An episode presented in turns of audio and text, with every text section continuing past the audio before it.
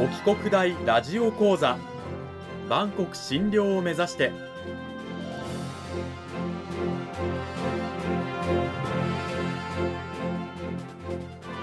番組タイトルにある万国診療とは世界の架け橋を意味する言葉です。この番組はアジアの十字路に位置するここ沖縄にある沖縄国際大学で日々どのような研究や教育が行われているのかを発信していく番組です。案内人はラジオ沖縄アナウンサー小橋川響が務めます。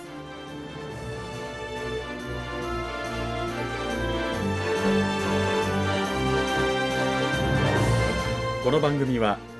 沖縄国際大学の提供でお送りします。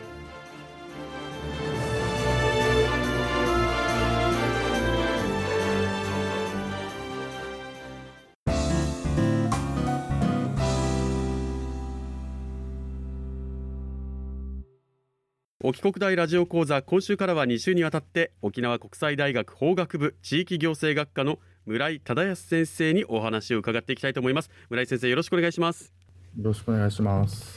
さあ内容に入っていく前にまずは村井先生自己紹介をお願いいたします。はい。村井忠康と申します。現在沖縄国際大学法学部地域行政学科に所属しております。で沖国大に赴任しましてちょうどもう5年経つ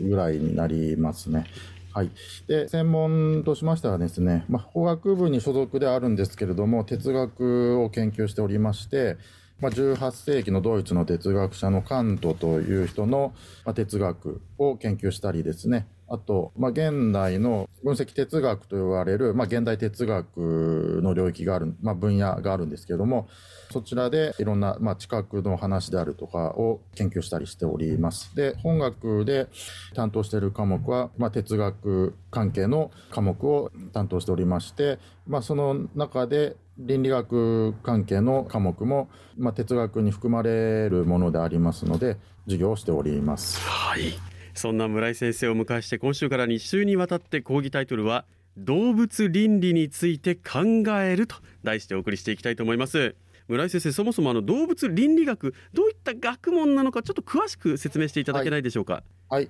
私たちは、まあ、人間同士、他の人間に対して倫理的な配慮を日々求められていると思うんですね。まあ、困っている人を助けるだとか、まあ、子供虐待しないとかですね、まあ、当たり前のようにやってはいけないこと、していいことっていうのを了解しているわけですね。それはまあ、倫理的な配慮っていうことだと思うんですけども、じゃあ人間以外の動物に対してはどうかって考えてみますと、まあ、犬や猫の虐待は誰しもがですね倫理的に悪いことだろうと、まあ、考えると思うんですね。うん、じゃあ食用のためにですね、まあ、牛や豚鳥をはじめですね家畜を飼育するっていうことはどうだろうかと。うん、まあ、とりわけですねいわゆる劣悪な環境下でこう狭いゲージに押し込めてある種精神的な動物のストレスを与える形で効率的な成長をまあ強いるようなですね工場畜産と言われるものはまあどうなんだろうかと。倫理的に悪いことなのかそうじゃないのかっていうような問いかけがまあ生じてくるわけですね。であるいは医薬品や化粧品の開発のために人体実験なんてことはまあできないわけですから、まあ、まずは動物を使って、まあ、ウサギやマウスを使って実験をするっていうことは、これは倫理的にどうなのかっていう人間に対してやらないことを動物に対してやるっていうことは倫理的にどうなのかっていうそういう問題を考えるのが、まあ、動物倫理学という学問ですね。その動物に対してね倫理的に我々はどうしていくべきなのかっていう深めていくその動物倫理学なんですが実際にどういうふうな考え方などが提唱されているんでしょうか？はい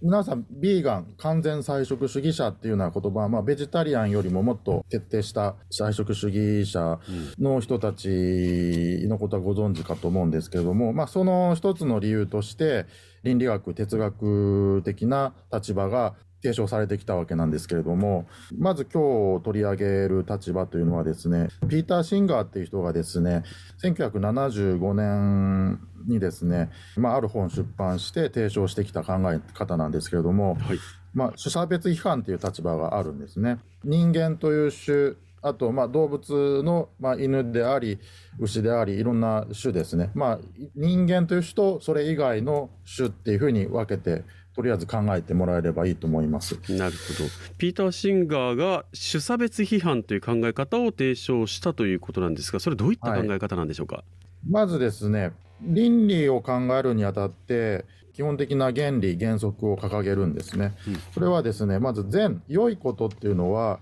快、幸福であると。で、それはその、まあ、人間含め生き物にとってですね、まあ、利益になることだと。で、悪っていうのは苦痛、これが不幸であり、それはまあ人間含め生き物にとって、ね、不利益になることだっていう原理を掲げます。うんで、その上でですね、まあ、快苦を感じる、まあ、ある種の感覚能力ってものが倫理学を考える上で、まず基本に据えられることになるわけですね。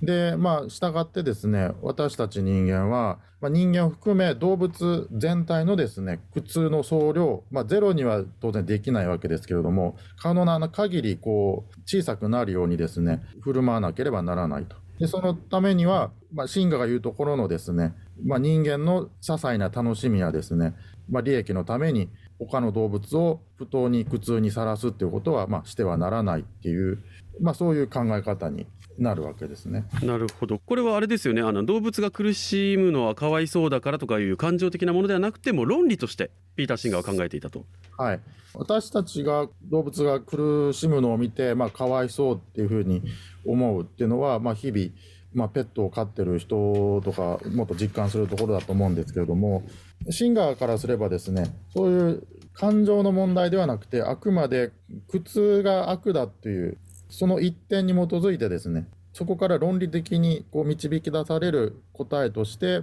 痛みを感じる動物に対しては苦痛を不当に与えてはならないという倫理的な結論を、まあ、導き出すわけなんですね。そういう意味で感情ではなくて論理の問題というふうに彼は考えています。なるほど。ただその考え方だと人間だからといって特別ではないというような結論に至るような気がするんですが、それはどうなんでしょうか？はい、まさにその通りでして、ただ人間であるっていうだけで、ある人間がですね、他の動物よりも倫理的にこう優遇されるっていうような考慮っていうのは、シンガーにとってはま認められないことになるわけで、まさにそのただ人間であるっていう一点だけで、人間の方が優遇されるっていうのは、人間っていう種を他の動物たちの属する種に比べて優遇されるっていうようなある種の差別が根底にあると。でそれがまさに種差別をしているっていうことに、まあ、なるわけでうん。その種差別っていう多くの人が、まあ、シンガーからすればですね暗黙のうちに受け入れてしまっているような差別ってものを、まあ、人類がこれまで理想として廃絶を目指してきた人種差別であるとかですねあるいは女性差別であること、差別を撤廃するのと同じようにですね、人間以外の動物に対する差別も、まあ、撤廃していくべきだっていうふうに考え。で、それは結局ですね、痛みを感じることができる、快苦を感じることができるすべての生き物、まあ、人間も含めですけれども、平等な配慮を受けなければならないという考え方になるわけですね。これがまあ種差別違反ということをもっと広げて説明した場合の特徴付けになります。なるほど。ただ、その考え方ですと逆に苦痛を感じないと思われる生き物に対しては、そういった配慮は必要ないということになってしまうんでしょうか？はい、何がしかの配慮はシンガーも必要だっていうふうにおそらく考えてるんだろうと思うんですけれどもじゃあそれが倫理的な配慮である必要があるかというと、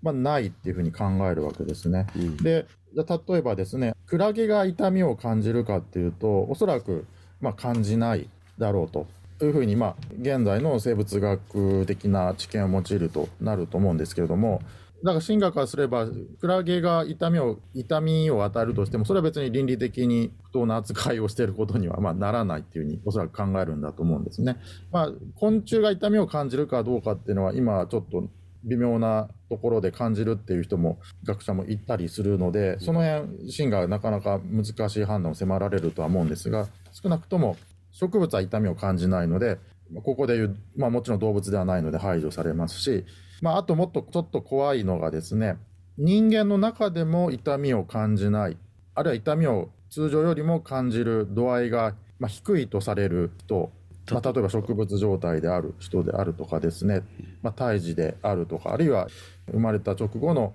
新生児であるとかですね、痛みを感じる能力、そのどれだけの痛みを感じるかっていう度合いまで考慮すると、人間の中でも倫理的な配慮の優遇の度合いってものが低下しちゃう、下げざるを得なくなっちゃう人がまあ出てくるっていうのがシンガーの考え方の一つの帰結で、うん、でそれもまあシンガー隠そうとしないんですね、その点は。それに対してシンガーはどう言っていたんでしょうか？でもちろんですね、例えば新生児に関しては、実際のところ、まあ、例えば日本に限って言えばですね、まあ、中絶っていう処置は、まあ、正当な理由があれば法律的にも認められているわけなので、まあ、ここでシンガーと争うのはあまり得策ではないとは思うんですけれども、まあ、植物状態であるとかですね、に関してはですね、医師とその家族の了承があれば、まあ、いわゆる安楽死的な処置をするっていうことはですね、これは認められるっていうようなまあ、実際法律的に認められているある国もあるわけですけれども、まあ、そういった形で周りの家族なり周りの周辺の人たちとの関係の中で例えばまあ命を絶つかどうかっていうことは決められるのでやたらめったらですね恣意的に痛みを感じない人間の中のそういう存在の人たちを命を絶つっていうようなことには、まあ、ならないっていうふうに、まあ、彼はまあ答えるわけですけれどもただやっぱりそれでも人間っていうものの種差別違反をすることで逆に人間というものの中にある種の差別的な扱いを許容してしまうっていうところがあるのはまあ事実でそれはまあ私からすればある種シンガーの動物倫理のいわばダークサイドとでも呼べる面かなというふうに思っています。さあラジオ聞いてる皆さんにもちょっと怖いお話だったなというふうに思っている方もいらっしゃるかと思いますが来週も講義続きます。今週は沖縄国際大学法学部地域行政学科の村井忠康先生にお話を伺いました。村井先生どうもありがとうございました。ありがとうございましたさあ今週の内容非常に興味深く聞いたという方多かったと思いますがその内容を踏まえて先生来週はどういったお話聞かせていただけるんでしょうか？はい、来週はですね、まず、ま、このシンガーの立場っていうのがですね、すごく、まあ、動物倫理の基本的な形を形作るっていう意味で、えー、影響力もすごく持ってるんですけれども、まあ、当然批判はまあ、出てきまして、その2つの批判っていうものを取り上げて動物倫理をさらに深く掘り下げて紹介していきたいと思います。なるほど。今週先生が話してくれたシンガーの考え方それに対する批判が来週お話しいただけるということで皆さん来週もぜひ沖国大ラジオ講座をお聞きください。今週は沖縄国際大学法学部地域行政学科の村井忠康先生にお話を伺いました。村井先生どうもありがとうございました。ありがとうございました